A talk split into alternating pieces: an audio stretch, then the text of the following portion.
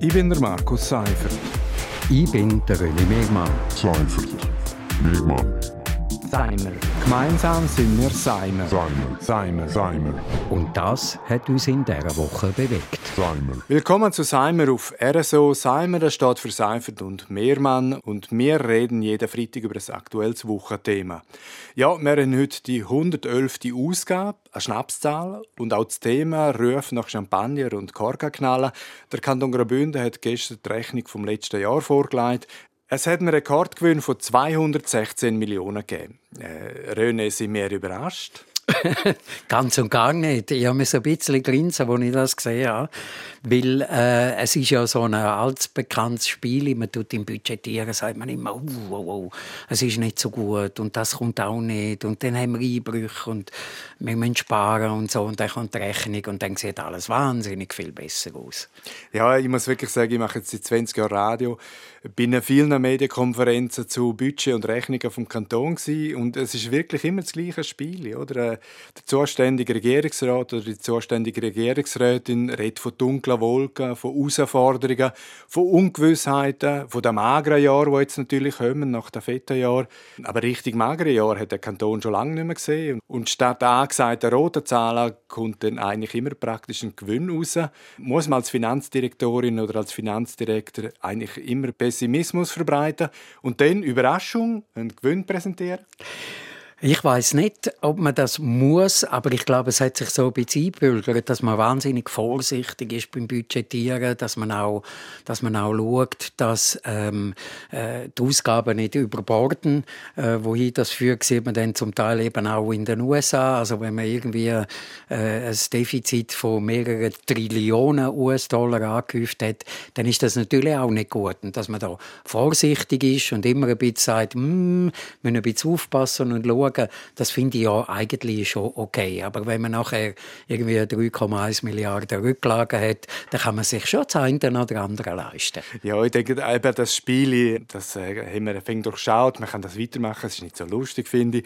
Aber äh, tatsächlich ist schon, der Kanton sitzt auf einem riesigen Geldberg. Also, du hast es gesagt, das Finanzvermögen von über 3 Milliarden, frei verfügbar, stolze 735 Millionen.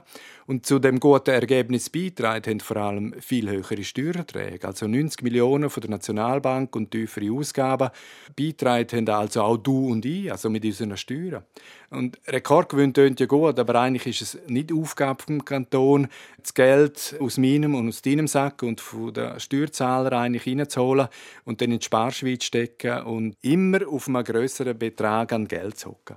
Nein, das kann nicht äh, das Ziel sein und eigentlich müsste ja äh, eine Staatsrechnung ausgeglichen sein und von dem her darf man sich durchaus äh, der Diskussion stellen und muss sie auch führen, ob es jetzt nicht abgebracht wäre, Steuersenkungen zu machen, gerade weil alles teurer wird damit dann die Leute wieder, wieder äh, mehr Geld im Portemonnaie haben für, für äh, Ausgaben, die wo, wo, wo sie machen müssen. Aber ich glaube nicht, dass man irgendwie die Steuern so weit runter muss senken, dass man dann irgendwann kein Geld mehr hat.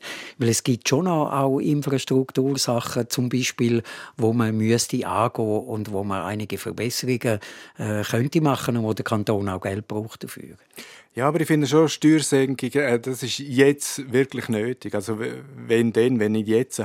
Und zwar eine spürbare Senkung, weil über 70 Prozent der Steuern, die äh, der Kanton einnimmt, die kommen von natürlichen Personen. Also das, das würden wirklich die alle unmittelbar merken.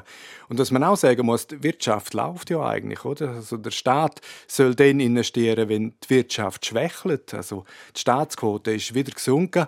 Jetzt ist wirklich äh, der Grosse Rat gefordert.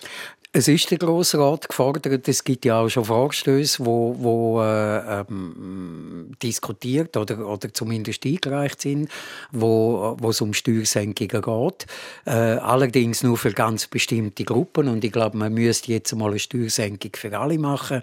Wie hoch, eben, das kann man diskutieren. Dass der Kanton Rücklagen hat, damit er eben antizyklisch wirken kann, das ist eigentlich auch okay.